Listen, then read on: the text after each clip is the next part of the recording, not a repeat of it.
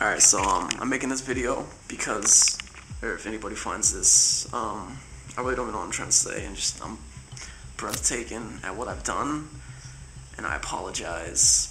I know I'm gonna pay for my consequences. You know, I wish that I could have not done this, but I just lost my mind. I snapped, and I did what I did, and I gotta pay for it now. My consequences. I'm like all shaky and stuff, but like to anybody that finds this, tell my parents that like I love them, and I'm very sorry for doing this. And uh, um, there's nothing really else to say to everybody that is probably gonna hate me for this. I'm sorry, and uh, I had to do it. My mind just snaps. I couldn't control it anymore. That's it. Fuck you to the big world. Fuck everybody in the world. I can't stand this place. Hace ya unas décadas que el amor virtual se volvió una posibilidad. Las comunidades online y las redes sociales no solo dan a las personas la chance de conocer a otros con intereses similares, sino que significan para muchos el encuentro con Cupido. A su vez, una cantidad exorbitante de aplicaciones especializadas dan fe de que la modernidad puede ser el intermediario perfecto para que sucedan encuentros del tipo que uno desee. La historia del día de hoy transcurre en plataformas ya obsoletas para algunos, pero que tenían los mismos objetivos que las plataformas modernas, lograr que la gente se contacte. El problema surge cuando lo que en la virtualidad funciona no logra sostenerse fuera. ¿Qué pasa cuando el mundo que creamos en nuestra cabeza no se condice con el mundo exterior. En este caso en particular, la ruptura entre expectativa y realidad fue la gota que colmó el vaso en una mente que terminó cediendo al instinto más brutal. Los crímenes ocurridos en Farmville fueron feroces. Las personas que accedieron a la escena del crimen la describieron como un auténtico matadero. La prensa rápidamente comenzó a llamarlos los asesinatos del horrorcore y ya van a descubrir por qué. Pero antes de comenzar me gustaría hacerles unas preguntas a ustedes que pueden responder mientras escuchan este video. ¿Alguna vez pactaron o consiguieron una cita mediante alguna red social o alguna aplicación en el celular? ¿Cómo les resultó esta experiencia? ¿Se encontraron con la persona que realmente decía estar del otro lado o era alguien totalmente diferente? ¿Recomiendan esta experiencia a los demás o por el contrario nunca más volverían a realizarlo? ¿Sabían que existe una forma segura para poder utilizar estas plataformas sin miedo a que los hackeen, a que les roben datos o se metan en sus dispositivos? Uno de los mayores peligros al utilizar estas plataformas es que nos pueda suceder algo así. Pero todo esto se puede evitar utilizando simplemente una VPN. En mi caso particular les recomiendo la VPN Surfshark. Yo la utilizo a diario, por ejemplo, cuando voy a lugares públicos y tengo que conectarme a un Wi-Fi que no conozco para poder proteger mis propios dispositivos. Además de eso, me permite acceder a contenido como videos de YouTube o películas que están bloqueadas en mi país. Una de las cosas que se puede realizar con Surfshark es desbloquear las 15 bibliotecas mundiales de Netflix y utilizar BBC iPlayer, Hulu y otras plataformas que actualmente tienen contenido bloqueado en este país. Así que si quieren tomar mi consejo les dejo un link aquí debajo en la descripción para que se descarguen Surfshark con un 83% de descuento, 3 meses gratis y solo por este mes con un antivirus completamente bonificado, todo prácticamente regalado. Así que lo bajan, lo utilizan y después me cuentan qué les pareció.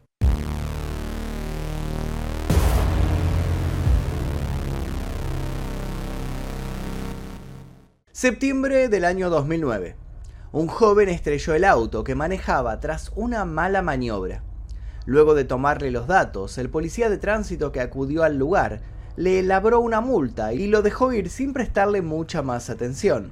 Estaba ocupado con otros choques y no se percató de ciertos detalles. Detalles un tanto extraños. Quien sí se percataría de esos detalles sería el conductor del taxi que el joven tomaría en ese momento. El hombre bajaría de inmediato la ventanilla de su vehículo. Salía del muchacho un vaho horrible. Y su abrigo estaba cubierto con lo que el taxista creyó en un principio que era lodo. El joven, mientras tanto indiferente a la cara de asco del conductor, le contó que se dirigía a su casa, que su novia lo había atrapado revisándole el teléfono y que habían discutido, que precisaba ir de urgencia al aeropuerto de Richmond. El taxista lo dejó en el lugar de destino lo más rápido que pudo y apenas se bajó, obviamente llenó su vehículo con desodorante de ambiente y salió a la búsqueda de nuevos clientes. Todo esto sin saber que días después sería rastreado para testificar en una dependencia policial. Como su vuelo recién partiría en unas horas, el joven se acomodó en el área de reclamos de equipajes. Allí se durmió hasta que unos oficiales de policía lo encontraron. Esta vez no pudo engañarlo. Eso que parecía lodo en su ropa no era más que restos humanos y sangre. Lo esposaron de inmediato. A unos kilómetros de allí, unos agentes se las ingeniaban para contener el vómito frente a la escena del crimen que habían encontrado, que parecía salida de una película de terror. ¿Qué era lo que había pasado? Bueno, algo brutal. Los uniformados pronto descubrirían que si bien su documento de identidad indicaba que se llamaba Richard Alden Samuel McCroskey III, el joven era conocido en las redes como Psycho Sam. McCroskey Nació el 26 de diciembre de 1988 y para el 2009 vivía con su padre y su hermana de 21 años en Castro Valley, California.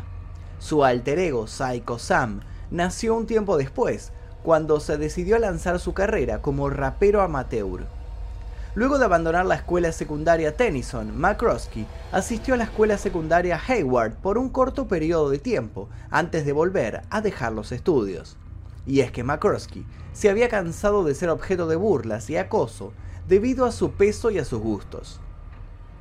Los vecinos lo describían como un solitario, sus compañeros simplemente como un raro. Su hermana Sara lo describía simplemente como una persona tranquila y de buenos modales que no se defendía cuando lo intimidaban y que nunca reaccionaba mal ante ninguna provocación. Un perfil muy diferente al de Psycho Sam, que desde su página de MySpace presentaba canciones con letras de carácter violento, donde el asesinato y el desmembramiento de personas eran una constante. Sin embargo, esto no tiene por qué ser extraño. Según alegaron quienes estudiaron el caso, para McCroskey, la construcción de Psycho Sam respondía a un refuerzo de identidad desde valores agresivos que le permitieron no solo refugiarse de las humillaciones, sino que pertenecer, en este caso, a una subcultura bastante particular. Obviamente está de más aclarar que cantar sobre matar a alguien no tiene nada que ver con realmente matar a alguien. Aunque bueno, en este caso sí sea así. Pero no nos adelantemos. En determinado momento, este rapero duro y extrovertido y confiado empezó a hablar a través de MySpace, una vieja plataforma que existía hace muchos años, con muñeca de trapo. Cuando él le dijo su verdadero nombre, ella también lo hizo. Era una muchacha con la cual tenía mucho en común. Se llamaba Emma. Emma Niederbrock fue descrita como una joven dulce, inteligente, curiosa e inquieta. Había dejado la educación pública durante la escuela secundaria para recibir educación en casa. Soñaba con convertirse en diseñadora de moda y le gustaba modelar sus creaciones para la familia. Se sentía identificada con todo lo gótico, vestía de negro, usaba maquillaje cargado y pintaba su pelo de rosa furioso. Tenía una presencia activa en foros y sitios web. Era realmente apasionada, creativa y comprometida con todo lo que le gustaba. Sabía hacer comentarios graciosos y era respetada por sus largas exposiciones a la hora de fundamentar una idea. Emma y McCroskey rápidamente generaron una conexión. Empezaron a tejer un código entre ellos, y aunque nunca se habían visto cara a cara, se guiñaban el ojo con complicidad en cada una de sus charlas. Habían generado cierta intimidad y se trataban con cariño en un evidente coqueteo. Lo que Emma tal vez desconocía es que Macroski había ido un paso más allá y la había convertido no solo en un modelo de perfección, sino también de devoción. Ella por su parte lo veía como un joven decidido y seguro de sí mismo, términos que sí podían describir a Psycho Sam, pero rara vez podían describir a McCroskey. Él era de California, ella de Farmville, un pequeño y tranquilo pueblo, a unas 60 millas al oeste de Richmond, Virginia. Luego de un tiempo de compartir madrugadas y madrugadas online, los jóvenes comenzaron a elaborar un plan evidente. Tenían que sí o sí verse en persona. Es entonces cuando entra en escena el Strictly for the Wicked Festival, un festival de música que se celebraría en Michigan. Emma y McCroskey decidieron que irían juntos al mismo. Allí por fin podrían interactuar sin una pantalla de por medio. Ambos se mostraron muy entusiasmados frente a la idea. De hecho, Emma, muñeca de trapo, dejó varios mensajes en su hoy abandonado MySpace sobre lo emocionada que se sentía al por fin poder conocer en persona al gran Psycho Sam. Pero ¿por qué habían decidido verse por primera vez en este festival en particular? Porque se trataba de un festival donde tocarían varias bandas de horrorcore, el estilo musical que en definitiva había hecho que Emma y McCroskey empezaran a hablar. Y ya que estamos, expliquemos un poco lo que es el horrorcore. A grandes rasgos, el horrorcore es una mezcla de líricas mórbidas, metáforas macabras y ambientaciones siniestras que acompañan relatos sobrenaturales o basados en la barbarie humana. La etiqueta horrorcore es discutida y con frecuencia hace alusión también al rap de la ciudad de Memphis, un estilo popular precursor del crank. A nivel musical, el rap de Memphis parte del Southern Rap o rap del sur, y se basa en las percusiones de la caja de ritmos Roland Thier 808, es decir, los mismos beats empleados en el trap actual. En Memphis este camino fue iniciado por los icónicos DJ Spanish Fly y DJ Squeaky, quienes produjeron de manera creativa grupos como Egg Ball and MJG, Criminal Main, Project Playas o Tom Skimask al comienzo de la década de los 90. Posteriormente, el rap de Memphis tomó una forma más sólida en los trabajos musicales de 3-6 Mafia, Tommy Wright III o Gangsta Pat. Aunque nunca estuvo unificada, la escena del horrorcore se diseminó por todo Estados Unidos. Psycho Sam era fanático del horrorcore y había logrado que sus grabaciones consiguieran cierta circulación entre algunos círculos de fanáticos gozaba de un mínimo pero conciso prestigio, y algún que otro periodista especializado lo había catalogado como una gran promesa. Esto había hecho que el maltratado ego de McCroskey sanara un poco sus heridas. Ahora solo le restaba conseguir el amor de esa chica de la que se había enamorado y a la que casi rendía un enfermizo culto, Emma pero las cosas no iban a salirle como lo planeaba. Los padres de Emma se mostraron visiblemente preocupados. Su hija menor de edad iba a verse con un joven que ya estaba en los 20. Sin embargo, consideraron que si se oponían a los deseos de la chica, solo iban a conseguir que ella se frustrara. Eran personas de mente abierta y tolerantes que entendían que los jóvenes como su hija estaban obligados a incursionar en culturas y experiencias que no siempre eran del agrado de los padres. Por eso decidieron hacer las cosas de un modo que resultara seguro para todos. El padre de Emma, Mark Niederbrock, era pastor de una iglesia presbiteriana en Hicksburg, en el norte del condado de Appomattox. La madre de la chica era la doctora Deborah S. Keeley, profesora asociada de Sociología y Justicia Penal. Si bien se habían separado hacía un tiempo, tenían una fluida comunicación en lo que refería a la crianza de Emma ambos acordaron proporcionar a su hija y a su visitante transporte y alojamiento hacia y desde el concierto de Michigan. De este modo, McCroskey solo necesitaría volar a Virginia y todos conducirían juntos al evento. Emma consideró que el plan era justo y lo aceptó. El día pautado y a la hora pautada, ella y su madre fueron al aeropuerto a recoger al rapero. Emma pensaba encontrarse con Psycho Sam, pero no tardó en darse cuenta que McCroskey no estaba a la altura del personaje que había creado. Fue difícil percatarse de la cara de desilusión de Emma, que a los pocos segundos de estrecharlo en un no muy afectuoso abrazo, tomó una decidida posición frívola. Evidentemente no se sentía cómoda con todo aquello. Del mismo modo fue evidente que Makrosky se sintió muy dolido frente a aquel rechazo. Makrosky no había logrado encandilar a la chica que le gustaba. Su fantasía de convertir esta relación virtual en una relación real se desmoronaba. Le quedó claro de inmediato que no estaba en la cita idílica que había orquestado en su cerebro. Lejos de tomar una posición adulta y madura y hacerse cargo de lo que había originado, Makrosky decidió que si esto no iba a convertirse en su sueño, él iba a transformarlo en una pesadilla. Las cosas no dejaron de empeorar para el joven cuando descubrió que Emma había invitado a una amiga suya al show. La chica se llamaba Melanie, Melanie Wells, de 18 años para ese momento. había nacido y se había criado en Louisville para luego mudarse con su familia a West Virginia cuando estaba en la escuela secundaria.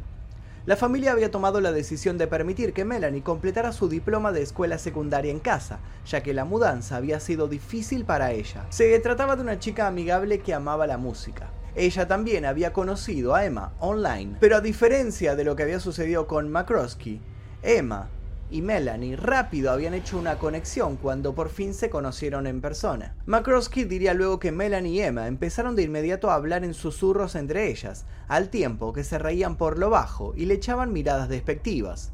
Para ese momento, sintiéndose brutalmente apartado y denigrado, por quien hasta hacía apenas unas horas en el pasado había sido casi una deidad para él, McCroskey empezó a perderse en sus retorcidos pensamientos.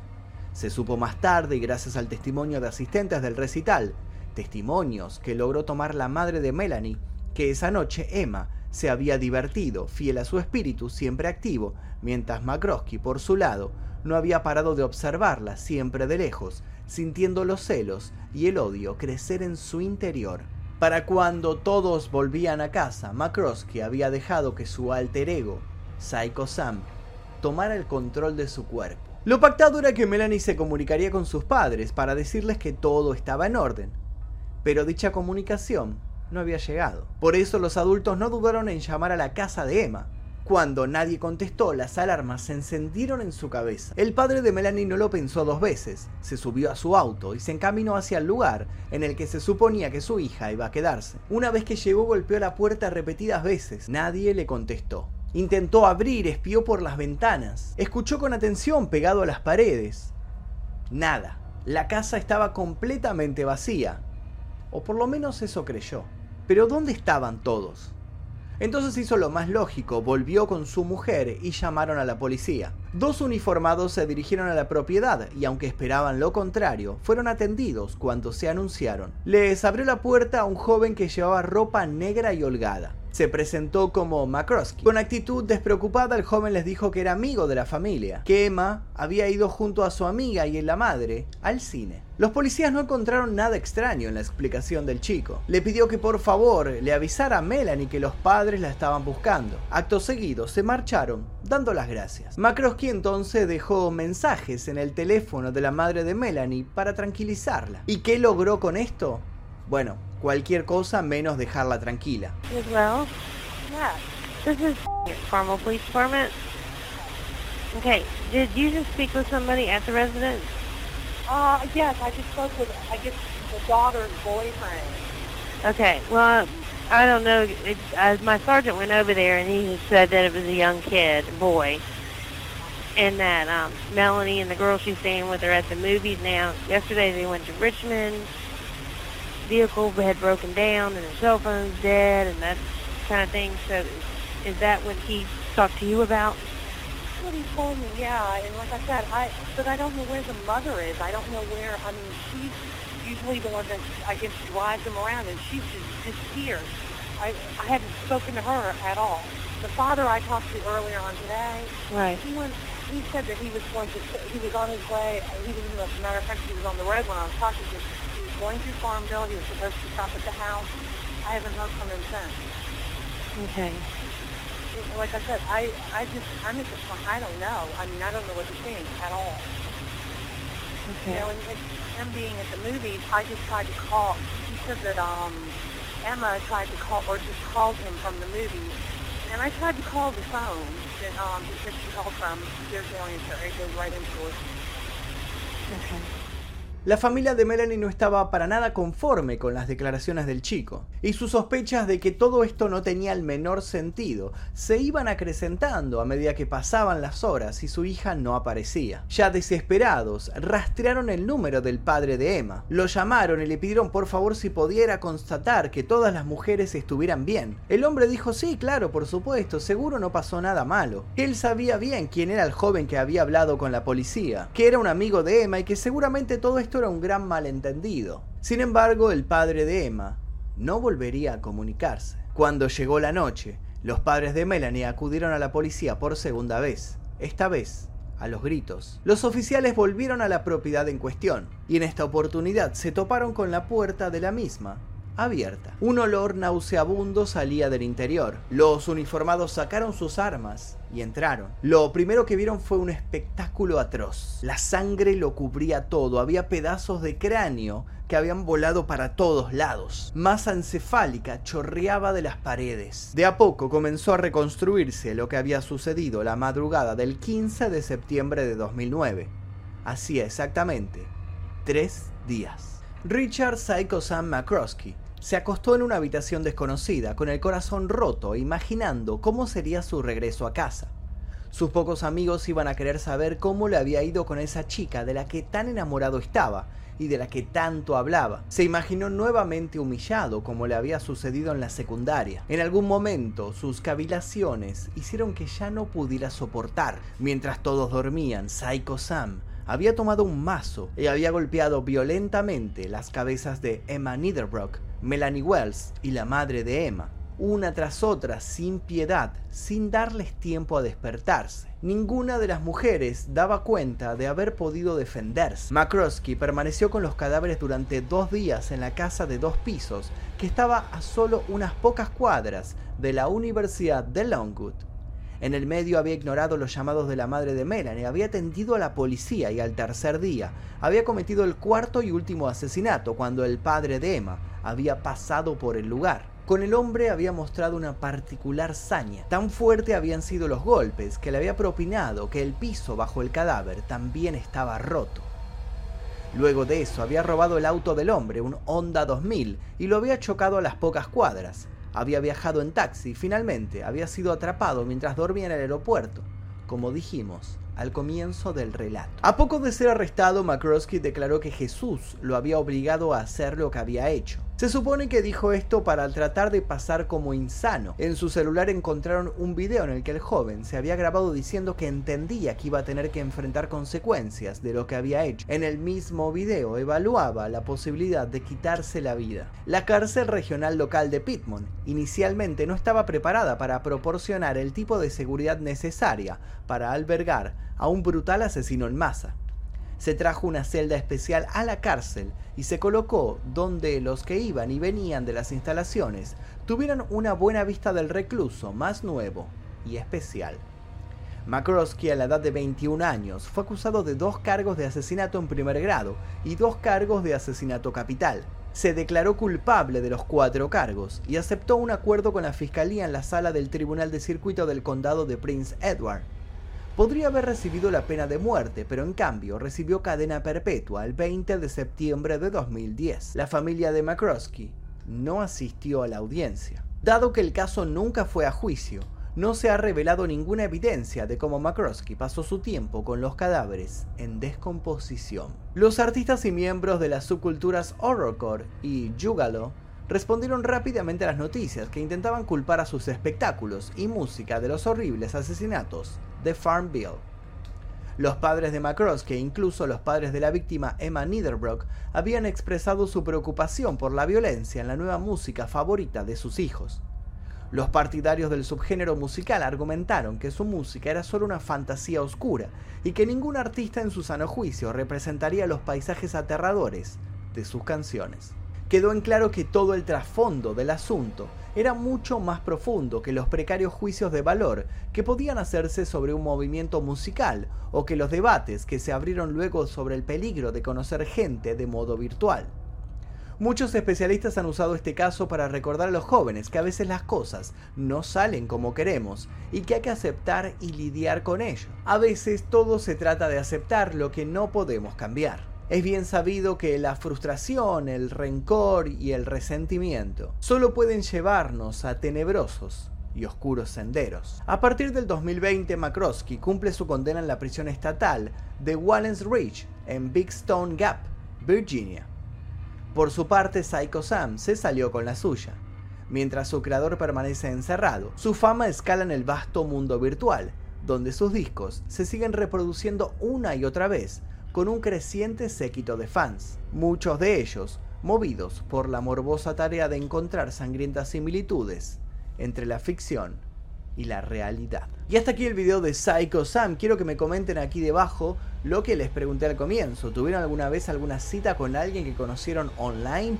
¿Cómo resultó esa cita? ¿Fue medio como lo de Psycho Sam? Me refiero a que era una persona completamente diferente a cómo se mostraba. ¿O resultó todo bien? Dejen sus comentarios aquí debajo, queremos leer sus historias. Le quiero agradecer a todos los miembros del Clan Mephisto porque gracias a ellos es que podemos realizar estos videos que son continuamente desmonetizados y ocultados por YouTube en las recomendaciones. Les voy a dejar un par de videos aquí para que sigan haciendo maratón. Sin nada más que decir, me despido. Mi nombre es Magnum Mephisto. Nos veremos seguramente en el próximo video. Adiós.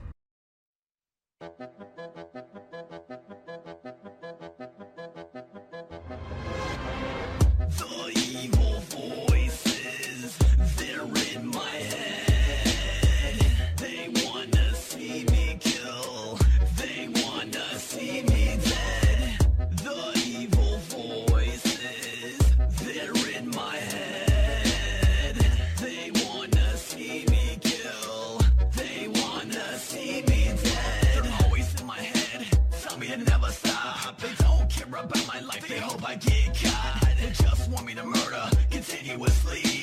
want me to take lives on a mass murder spree. Love inside of a body that